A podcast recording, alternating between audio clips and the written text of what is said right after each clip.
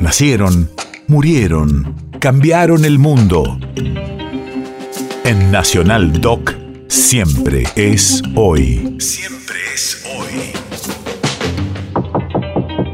19 de abril, 1998.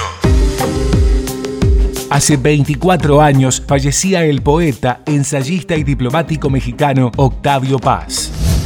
Radio de la memoria. Se lo considera uno de los más influyentes autores del siglo XX y uno de los grandes poetas de todos los tiempos. Obtuvo el Premio Nobel de Literatura en 1990 y el Premio Cervantes en 1981. Experimentación e inconformismo pueden ser dos de las palabras que mejor definen su labor poética. Todos los días el mundo muere, todos los días nace, nace. Verde noticia. noticia. Verde noticia.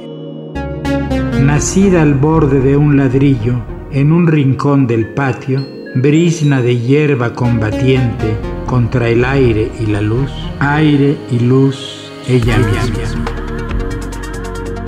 Claridad afilada en alfileres denodados, sabia tenaz resuelta en transparencia, sobre diáfanos tallos, instantáneas esmeraldas.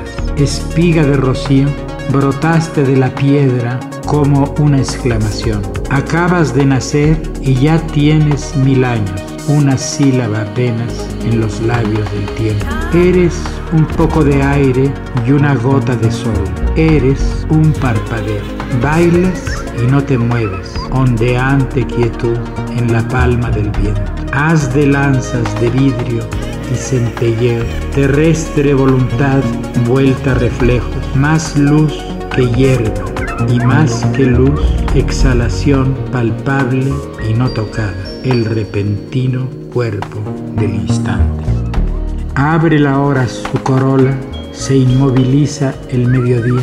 Yo escribo en una mesa, me detengo, oigo el callar de la madera, miro el verde resol, el tiempo se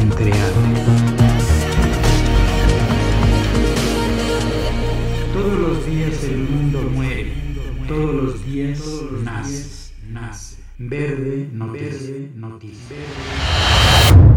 Efemérides del continente.